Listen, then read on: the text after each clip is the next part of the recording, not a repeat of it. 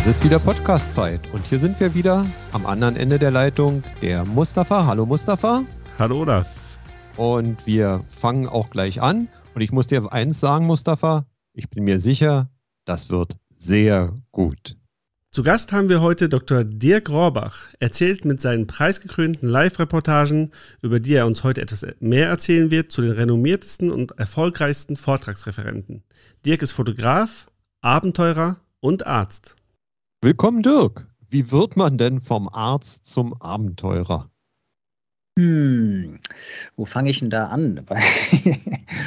ich glaube, dass tatsächlich so die, die Leidenschaft für, fürs Reisen und wahrscheinlich dann auch letztendlich für Amerika, wo es mich ja am meisten hinzieht, schon in der Kindheit irgendwie gelebt, äh, gelegt wurde, so mit den ersten Filmen und dann den Büchern und dann mit der Musik auch. Und äh, ich habe diese Sehnsucht zu reisen eigentlich schon irgendwie immer gehabt und äh, habe das auch immer schon parallel gemacht zum Studium und dann später, als ich beim Radio gearbeitet habe, parallel zum Radio. Und irgendwann habe ich, das hat ein bisschen gebraucht, dann tatsächlich gedacht, ich muss mich entscheiden. Ich kann nicht hier dreigleisig fahren und äh, die Leidenschaft fürs Reisen hat gewonnen und deswegen bin ich jetzt Nomade, habe keinen festen Wohnsitz mehr und sehr dankbar, dass ich mein, meine größte Leidenschaft, das Reisen, nämlich tatsächlich zum Beruf machen konnte. Du hast aber eine Homebase, wie ich sehe. Wir sehen dich ja hier in unserem Podcast-Gespräch und ganz offensichtlich umgeben dich vier Wände. Wo bist du denn zwischendurch mal beheimatet? Ich bin tatsächlich in meinem alten Jugendzimmer, das mittlerweile Papas Büro ist, im Keller in Hanau, also in Hessen. Da bin ich aufgewachsen, da komme ich her und bin hier aber tatsächlich nur sporadisch. Und wenn ich eben nicht in Amerika bin, bin hier auch gemeldet. Insofern hat das alles ähm, seine Richtigkeit. Aber ich bin tatsächlich auch hier letztendlich nur auf der Durchreise oder aber mal Kraft zu tanken zwischendrin. Okay. Äh, wenn du unterwegs bist, da hast du ja auch, bist du ja nicht alleine unterwegs, wenn ich das dann richtig weiß. Ich muss gestehen, ich bin großer Fan von dir, Dirk. Ich höre deine äh, Veröffentlichungen mir regelmäßig an ähm, und habe mitbekommen, du bist bei deinen Reisen nicht allein unterwegs, sondern mit Loretta und Conway unterwegs. Dich begleiten so zwei Reisebegleiter. Wer ist denn das? Willst du uns die beiden mal etwas vorstellen? Sehr gerne. Loretta ist meine große Liebe. Sie ist ein 74er Ford F100 Pickup Truck. Den habe ich mir vor zwölf Jahren werden es jetzt, genau, zwölf Jahren fast gekauft und äh, bin seitdem unterwegs mit ihr, wenn ich nicht paddle oder mit dem Rad fahre. Und Conway ist der passende Wohnwagen dazu, ein 75er Cerro Scotty Sportsman Gaucho. Der ist zehn Fuß kurz, also ungefähr drei Meter lang und äh, so ein Kent Ham nennt man das in Amerika, also wie so eine Sardinenbüchse sieht der aus. Und den ziehe ich hinterher. Und die heißen deshalb so, weil ich bin großer Country Music Fan. Und Loretta Lynn und Conway Twitty waren in den 70ern, als also meine beiden Reisegefährten äh, geboren wurden, vom Fließband liefen, da waren die sowas wie die Königin und der König der Country Music und haben auch viele Duette aufgenommen. Und deswegen habe ich die beiden nach denen benannt. Aber ähm, wenn ich das dann richtig verfolgt habe und um bei der niedlichen Nebengeschichte auch noch ein bisschen zu bleiben, Loretta musste vor einer gar nicht allzu langer Zeit eine Not-OP über sich ergehen lassen. Welches Abenteuer verbindest du denn mit dieser Meldung, die bei mir hier so eingetroffen ist? Also die muss ja immer wieder äh, letztendlich operiert werden, mehr oder weniger. Ich habe da schon zweimal den Motor ausgetauscht und bei dieser Not-OP war tatsächlich der ausgetauschte Motor schon wieder so weit, dass er repariert werden musste. Ich habe zum Glück grandiose Mechaniker gefunden, die unglaublich talentiert sind in Cortez, Colorado. Und da bin ich einmal immer am Anfang meiner Reisen und einmal am Ende. Und dann prüfen wir Loretta auf Herz und Nieren.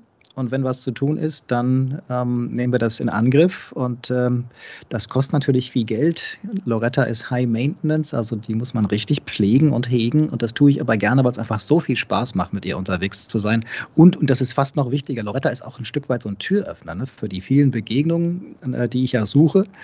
Und viele Menschen sind dann begeistert und, und strecken den Daumen hoch beim Vorbeifahren oder sprechen mich an. Und so sind die ersten Kontakte ganz schnell geknüpft. Genau, das kenne ich. Man muss etwas, etwas ganz Neues haben oder etwas ganz Altes. Und dann ist das immer ein Türöffner für Gespräche, richtig? Ja, genau, genau so, ja. Oder man muss mit dem, mit dem Fahrrad unterwegs sein oder mit dem, mit dem Boot eben, mit dem Kanu oder Kajak. Auch dann kann man natürlich ganz viele Menschen treffen.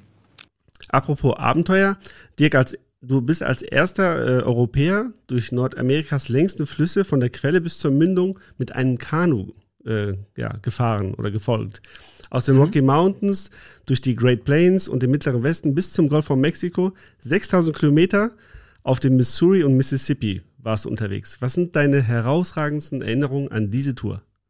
Also zum einen, wie anstrengend sie war tatsächlich, vor allen Dingen mental. Ich habe das irgendwie unterschätzt, weil ich habe gedacht, ich habe ja schon andere lange große Reisen gemacht, viele Monate unterwegs auf dem Yukon mit einem Kanu oder mit dem Fahrrad durch Amerika und um Amerika herum. Und dann musste ich erkennen bei dieser Reise, ich habe mich erstmal gar nicht so aufs Fotografieren und aufs äh, Interview oder auf die Begegnung mit den Menschen konzentrieren können, weil ich so mit mir beschäftigt war. Der hat mich echt zermürbt, der Fluss, weil er mich so herausgefordert hat. Und das war unglaublich intensiv und hat lang gebraucht, bis ich da so in den Fluss gekommen bin.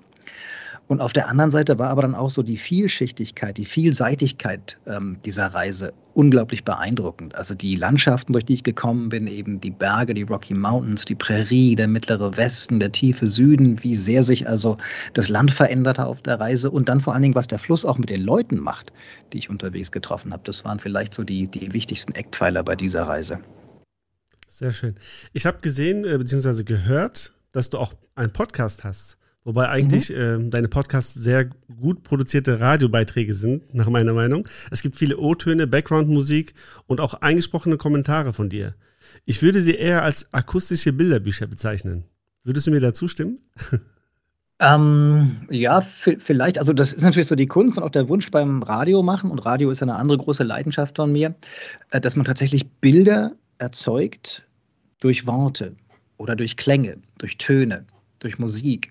Und das versuche ich. Und wenn du sagst, das ist mir gelungen, dann ist das natürlich ein schönes Kompliment und vielen Dank dafür. ich, äh, ja, ich, ich, das ist, für mich ist das eine, eine Reportage tatsächlich. Und ähm, ich finde das so spannend, eben, obwohl ich ja auch so ein, so, ein, so ein visueller Mensch bin über die Fotografie, dass man da eigentlich komplett darauf verzichtet, mal abgesehen von den Bildergalerien, die vielleicht noch parallel dann online stehen, aber dass man weitgehend ja darauf verzichtet, eben keine Bilder hat und trotzdem versuchen muss, die Menschen so mit an die Hand zu nehmen, dass sie das Gefühl haben, sie sind mit dir auf der Reise. Und das ist die große Herausforderung und gleichzeitig der große Spaß bei diesem Podcast 50 States. Also im Grunde genommen Kopfkino, sehr gut gemachtes Kopfkino. Mhm. Ja. Einige deiner Folgen sind mir ganz besonders in Erinnerung geblieben. Ich will mal zwei ganz kurz mal ansprechen und mich wird mal interessieren, was du dazu äh, noch für Hintergrundinformationen hast. In der zweiten Staffel deines Podcasts, und ich glaube, es war die Folge 10, äh, bist du in New Mexico und besuchst Roswell, einem und dort ein UFO-Forscher. Ich bin ja auch so ein großer Science-Fiction-Fan. Ah. Erzähl uns doch mal ein bisschen davon was. Gibt es die denn da nun wirklich? Ja, hm. also ähm, was ich, ich habe zwei tatsächlich, zwei Wissenschaftler, wirklich richtige Wissenschaftler, also einen Mathematiker und einen Geowissenschaftler getroffen in Roswell, New Mexico. Und Roswell ist in Amerika deswegen bekannt, weil da in den 40er Jahren vermeintlich ein UFO abgestürzt sein soll. Und anschließend hat die amerikanische Regierung ganz hastig versucht, die Überlebenden oder auch äh, leider beim Absturz verunglückten Aliens beiseite zu schaffen und dann gesagt, ja, das war nur ein Wetterballon, macht euch mal keine Sorgen. Das glauben aber viele nicht, weil einfach so viele Hinweise darauf hindeuten, dass es vielleicht doch irgendwie fliegende Untertassen gewesen sind. Und ich habe dann mit einem der Wissenschaftler philosophiert und der meinte, möglicherweise sind das überhaupt keine Besucher von einem anderen Planeten, sondern Zeitreisende, weil einfach die Ähnlichkeit zwischen den Aliens, so mit Kopf und den großen Augen und dem Körperbau, so sehr uns Menschen gleicht, dass er gesagt hat, er vermutet, das sind Zeitreisende, also das, in das wir uns entwickeln und die kommen zurück, um Oma und Opa zu besuchen. Zitat Ende. Das fand ich einen sehr interessanten Ansatz und ja, der macht mindestens genauso viel Sinn wie die Idee, dass die von anderen Planeten oder Sternensystemen kommen. Sehr gut. In der Folge habe ich übrigens noch was anderes gelernt. Äh, und zwar, dass ein Begriff, der vielen Fotografinnen und Fotografen äh, etwas ganz anderes sagt, auch eine andere Bedeutung hat, wahrscheinlich sogar die ursprüngliche Bedeutung ist. Und zwar der Begriff Adobe. Hm, ja, das stimmt, ja.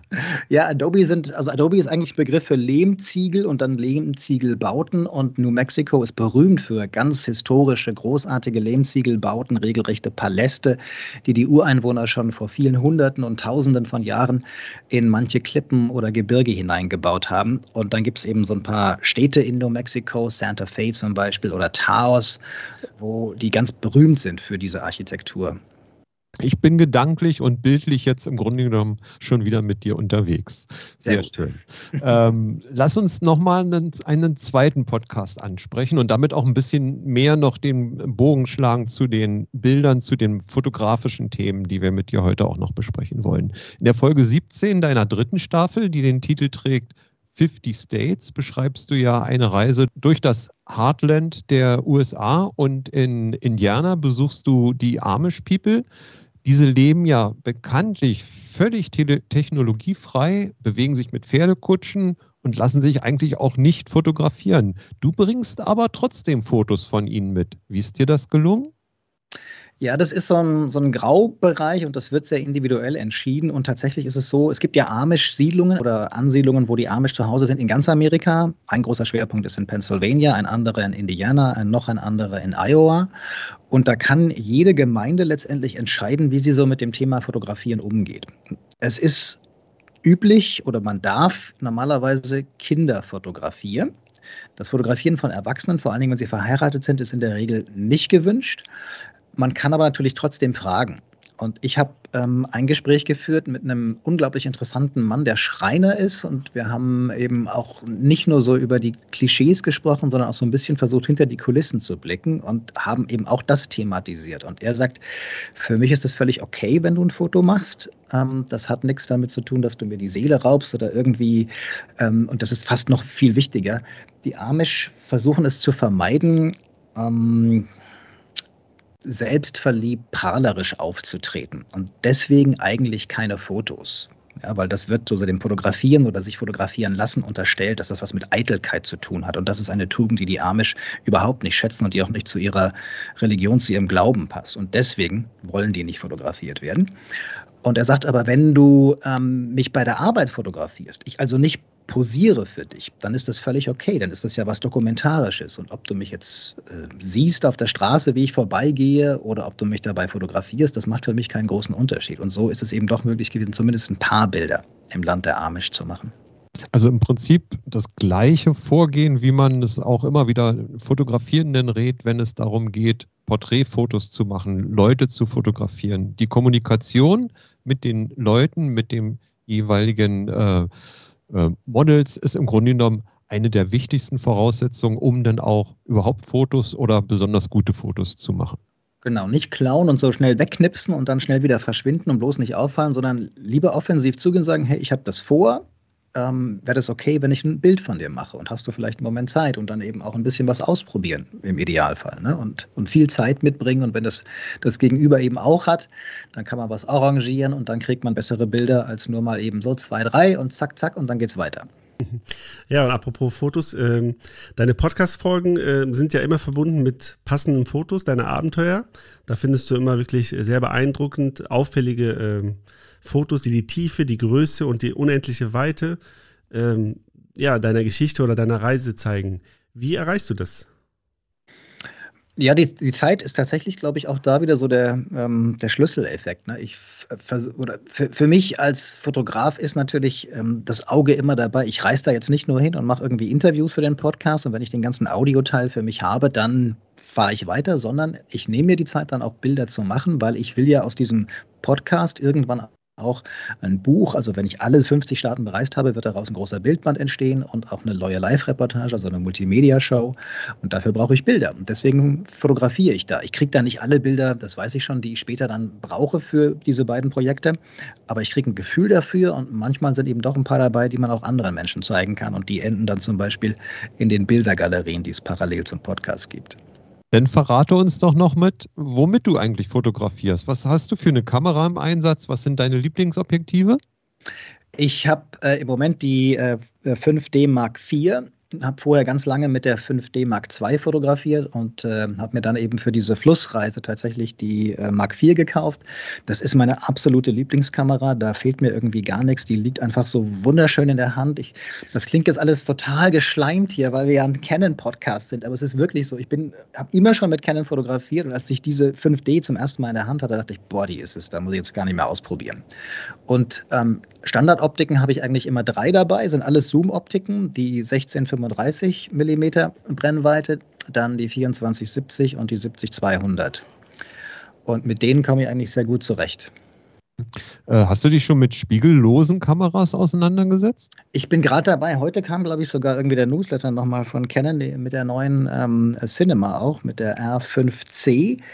Und ich bin tatsächlich am Überlegen, ob ich dem Filme nicht noch ein bisschen mehr Raum geben soll, weil ich ja sowieso multimedial arbeite und ähm, will mich jetzt mal intensiver auseinandersetzen mit den Spiegellosen und da eben vor allen Dingen mit der R5. Jetzt sehen wir auf den Fotos ja ganz häufig dich selbst. Wie nimmst du mhm. denn solche Bilder auf? Ein paar mache ich mit Stativ, aber die allermeisten sind tatsächlich entstanden durch eine Kollegin von dir, mit der ich schon ganz lang zusammenarbeite, Claudia Axmann. Wir haben vor über zehn Jahren begonnen zusammenzuarbeiten und es ist in der Regel so, wenn ich so eine lange große Reise mache, wie die Flussreise mit dem Kajak auf Missouri und Mississippi oder auf dem Yukon mit dem Birkenrindenkanu oder mit dem Fahrrad durch Amerika, dann mache ich diese eigentliche Reise erstmal für mich alleine. Das liegt an den Begegnungen, die intensiver sind, wenn man alleine reist und weil ich natürlich auch mich beobachten will. Und wenn das abgeschlossen ist, dann reise ich in der Regel nochmal nach. Und dann kommt Claudia nach Amerika und dann entweder fahren wir die Strecke komplett nochmal ab oder wir suchen uns bestimmte Punkte raus oder wir paddeln auch nochmal nach. Wir sind den gesamten Yukon zum Beispiel gemeinsam in Etappen nochmal komplett nachgefahren.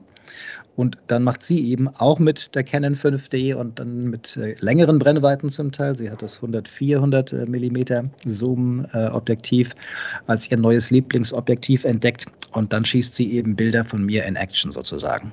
Wir haben es ja gerade schon ein bisschen angeschnitten. Äh, ich habe es jetzt rausgehört, du filmst, also meine Frage wäre, filmst du auch auf deinen Reisen? Aber ich habe jetzt rausgehört, äh, nicht so ganz viel, oder? Oder gar nicht? Genau, also es wird mittlerweile ein bisschen natürlich immer, weil man ja auch so einen Trailer oder so für ein neues Projekt, für ein neues Buch oder eine neue Reportage braucht. Aber wir haben die Reisen zum Teil ja verfilmt. Das heißt, dann war ein Filmteam mit dabei, ein kleines, mit Kameramann, mit Ton und Regisseur. Und dann bin ich auf diesem Weg natürlich auch an Filmmaterial gekommen, das besser ist äh, als das, was ich alleine so mit Stativ und großem Aufwand hätte produzieren können. Aber irgendwie juckt es mittlerweile und ich würde das gerne in den nächsten Jahren ein bisschen ausbauen und selber vor allen Dingen jetzt mal ausprobieren. Ja, das können wir gerne, ich biete mich da an, können wir gerne zusammen ah, machen. Sehr gut. Ja, ich bin ja Videograf hauptsächlich und äh, ja, wenn ja. du Hilfe brauchst, kannst du mich gerne ansprechen. Das werde ich. Da bleibt doch nach dem Podcast gleich noch ein bisschen dran. Dann können wir schon mal fachsimpeln. Hätte ich mal nichts gesagt. ja. Ich, ich, wusste, dass das dass, äh, Mustafa unbedingt gerne mal in die USA reisen wollte und ah. mit dem Kanu den Yukon runter. Ja, wir äh, machen da einen ah. Workshop draus, Mustafa. Gibst du mit den kleinen Fingern nämlich den ganzen Arm. Machen wir so. Ähm, wenn du unterwegs bist mit deinem Equipment, und ich spreche jetzt speziell auf das Fotoequipment an, ähm, dann sind ja die, die, die, die technischen Teile auch so ein bisschen den, ja, sagen wir mal, äh, Umwelteinflüssen ausgesetzt. Mhm. Regen beim Kanufahren hätte ich immer Sorge, dass man vielleicht doch mal umkippt und mit dem ganzen Equipment ins Wasser fällt. Äh, du hast hohe Temperaturen in der Wüste, du hast hohe Luftfeuchtigkeit. Ähm, Gibt es da spezielle Tipps, die du bereithältst, um dein Equipment zu schützen? Also wasserdicht ist natürlich bei mir ein großes Thema, weil ich eben so oft auch äh, in den Elementen unterwegs bin. Sowohl mit dem Fahrrad bist du ja irgendwie der Natur und den Stürmen ausgesetzt und auf dem Wasser natürlich noch mehr. Und da ist die wasserdichte Verpackung das Ein und alles. Und ich habe in der Regel, wenn ich mit dem Boot unterwegs bin, immer eine wasserdichte Fototasche, in der Regel von Ortlieb irgendwie dabei. Und dann gibt es halt noch verschiedene Kamerakoffer, die ich mitnehme, auch wasserdicht, sodass ich in der Regel keine Sorge habe, dass irgendwas passiert. Es ist auch noch nie was passiert. Toi, toi, toi. Das mag sicher auch daran liegen. Achtung, Werbung dass die Canon-Kollegen so großartige Kameras bauen, auf die echt Verlass ist. Und dir ist also auch noch nie was kaputt gegangen? Äh, ich hatte mal einen Aussetzer bei meiner äh, ersten 5D. Nee, Entschuldigung, das war. Doch, es war die erste 5D, genau, sodass ich nur noch mit der 5D Mark IV weiter fotografieren konnte bei der Flussreise. Und die hat aber bis zum Schluss problemlos gehalten. Und das war eine Kleinigkeit, die war ganz schnell repariert dann später ähm, beim CPS-Service, wenn ich das hier sagen darf. Also auch dem Canon Professional Service, die ja ganz äh, großartige Mechaniker haben, die das schnell wieder hinkriegen. Also sonst toi toi toi, noch nie was passiert, außer natürlich mal irgendwie ein bisschen Dreck auf ähm, dem Sensor und das ist dann weggepustet oder später wieder sauber gemacht worden. Ja, da hast du mir ja schon meine nächste Frage auch wieder vorweggenommen. Äh, ich hätte jetzt gefragt, ob es abseits der üblichen Routen überhaupt einen CPS-Service gibt, aber anscheinend schon. Nee, das war tatsächlich dann der CPS-Service hier zu Hause bei uns in Deutschland. Da war ich so remote unterwegs, da habe ich gedacht, nee, das, ähm, ich kann ja gar nicht abschätzen, wo ich dann irgendwie wann bin und äh, dachte mir, das wird schon halten. Ich nehme immer auch noch eine Powershot mit, so als allerletzte Backup-Kamera oder wenn ich mal schnell was knipsen muss. Und dann habe ich mir gedacht, es wird schon gut gehen mit den beiden Kameras. Ist es dann auch. War ein bisschen aufwendiger, weil ich dann halt die Optik jedes Mal wechseln musste, wenn ich ähm, ein anderes äh, Motiv hatte. Aber das ging unterm Strich und äh, ja, mit viel Zeit und vor allen Dingen mit dem Wissen, ich komme hier ja eh noch mal hin, um nachzufotografieren, ähm, ging das alles gut. Jetzt wissen wir ja, wie du einen Teil deiner Abenteuer, ich sag mal, vermarktest. Also es gibt Bücher von dir, es gibt Radiobeiträge von dir. Ähm, du hast eine interessante Webseite, übrigens die einzige Webseite, die ich kenne, die auf der äh, Homepage einen Kaffeefleck hat. Tatsächlich. ja, muss, muss alles so ein bisschen Vintage sein, weißt du, das ist so mein Dauerthema. ich dachte, du bist besonderer Kaffee-Fan. Das auch, in der Tat. Ich bin Kaffee-Junkie und da auch, ähm, ich bin da verwöhnt mittlerweile und, und richtig snobbisch geworden, weil ich habe den besten Kaffee der Welt in Alaska gefunden bei meinen Reisen. Da rösten die den am besten. Die bauen den da nicht an, aber die, die haben irgendwie so experimentiert und rösten den auf eine Art, die kein anderer kann. Black Gold ist mein Favorit und ähm, da bin ich süchtig. Ah, siehst du, wusste ich doch, dass dieses kleine Zeichen auf deiner Homepage irgendeine tiefere Bedeutung hat. Also du verwendest deine, äh, deine Abenteuer natürlich auch, ähm, um davon zu leben. Es gibt aber auch eine weitere Möglichkeit, die du nutzt, um, ähm, um auch deine Erfahrungen und deine äh, Reisen ich sag mal, zu Geld zu machen. Und zwar bist du regelmäßig auch in Deutschland unterwegs und präsentierst deine Geschichten und deine, deine Bilder in Form einer Multimedia-Show. Ich würde von dir ganz gerne ein bisschen was wissen zu dem Thema Präsentationstechnik und mhm. vielleicht auch den einen oder anderen Tipp für unsere Zuhörenden, worauf Sie denn, wenn Sie Bilder, Ihre, Ihre, Ihre Fotoergebnisse, Ihre Filmergebnisse einem größeren Kreis präsentieren, worauf Sie da ganz besonders achten sollen. Hast du da vielleicht auch den einen oder anderen Hin Hinweis? Das Allerwichtigste ist natürlich der äh, Projektor. Ne? Man will ja das Bild, so wie man es fotografiert hat und so wie man es dann letztendlich auf dem Monitor auch sieht, mit den Farben, mit der Brillanz dann auch auf der Leinwand wiedersehen. Und da braucht es halt einen Projektor, der das überhaupt kann. Und ich habe da tatsächlich ähm, verschiedene Modelle ausprobiert. Und ich sage das nicht, weil wir jetzt, wie gesagt, hier einen Canon-Podcast machen, aber ich habe äh, mit den Wux-Projektoren angefangen. Mit dem Wux 4000, als der vor gut zehn Jahren rauskam und habe mich dann nach oben gearbeitet und projiziere immer noch mit denen. Es ist wirklich erstaunlich, wie brillant und wie farbtreu die projizieren. Also das ist irgendwie so, ja, das ist das größte Geheimnis, glaube ich.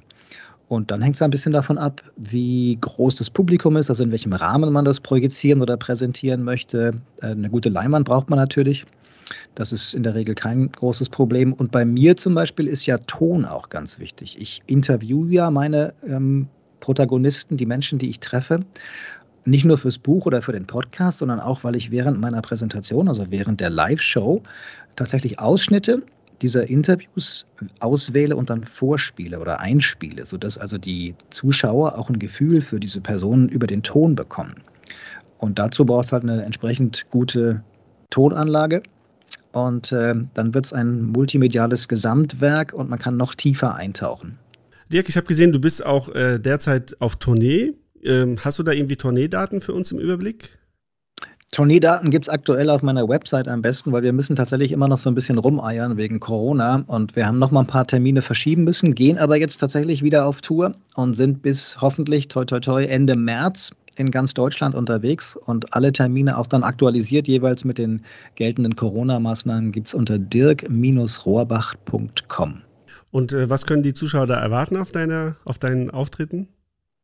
Die Hauptreportage, die wir zeigen, ist tatsächlich im Fluss, also die große Reise auf Missouri und Mississippi, äh, die ich mit dem Kajak gemacht habe. Und zwischendrin zeigen wir auch nochmal die Reise mit dem Fahrrad quer durch Amerika. Highway Junkie heißt die, von New York nach Los Angeles und hin und wieder auch noch den Yukon, den ich auch von der Quelle bis zum Beringmeer mit einem Kanu aus Birkenrinde gepaddelt bin, allein. Wow, jetzt bin ich noch mehr Fan. Ich muss sagen, es war ein wirklich ganz toller Einblick in deine ähm, in deiner Arbeit, so muss man es ja sagen. Empfindest du es übrigens als Arbeit? Ist es für dich Arbeit? Ähm, die Amerikaner sagen immer, wenn du irgendwas machst, was, äh, wobei du Spaß hast, dann gibt es keinen Tag mehr voller Arbeit. Dann gibt es nur noch im Grunde großartige Erfüllung und genau das, das ist irgendwie so. Ich, klar, das gibt mal anstrengende Momente, aber ähm, ja, das hört nie auf. Das, äh, ich mache da immer gerne weiter und bin da echt dankbar, dass sich das so entwickelt hat. Also Arbeit, klar sage ich, es ist meine Arbeit, aber ich äh, nehme es nie als Last irgendwie zur Kenntnis. Sehr schön. Ich denke, das merkt man auch äh, bei all deinen Beiträgen, dass da sehr viel Spaß und Freude dabei ist. Wir wollen uns ganz herzlich bedanken dafür, dass du heute bei uns äh, warst, uns einen Einblick gegeben hast ähm, in all das, was du da Spannendes erlebst. Und äh, ja, mir bleibt nichts anderes zu sagen als herzliche Grüße und ich würde mich freuen, wenn wir uns mal bei Gelegenheit vielleicht auch mal in dem einen oder anderen Rahmen persönlich treffen würden. Ja, vielen Dank auch von meiner Seite und war wirklich ein sehr spannendes Thema und ich muss mal schauen, wann du in der Nähe bist mit deiner Tournee. Vielleicht komme ich ja vorbei. Das wäre toll, sagt mir gerne Bescheid. Und wenn ihr mal mit mir nach Amerika reisen wollt, das geht tatsächlich auch. Darf ich ein bisschen Werbung noch machen? Wir machen nämlich Spendenreisen, um Projekte für die Ureinwohner Amerikas zu unterstützen. Da geht es manchmal auch um Fotografie, aber noch mehr ums Unterwegssein. Wenn ihr also Lust habt, dann packt die Kameras ein und wir können in diesem Jahr zum Beispiel zum Missouri fahren, nach Montana und da eine Woche paddeln. Meldet euch gerne. Können alle mitmachen. Dirk, Dirk, ich muss sagen, ich bin ja da immer ein bisschen ängstlich, aber mit dir als Arzt in der Begleitung und als Führer hätte ich nicht so die Sorgen. Äh, die Not-OP ist immer mit, äh, damit abgesichert. Ja, wir haben scharfe Messer dabei. Danke dir und einen schönen Tag noch. Danke euch auch.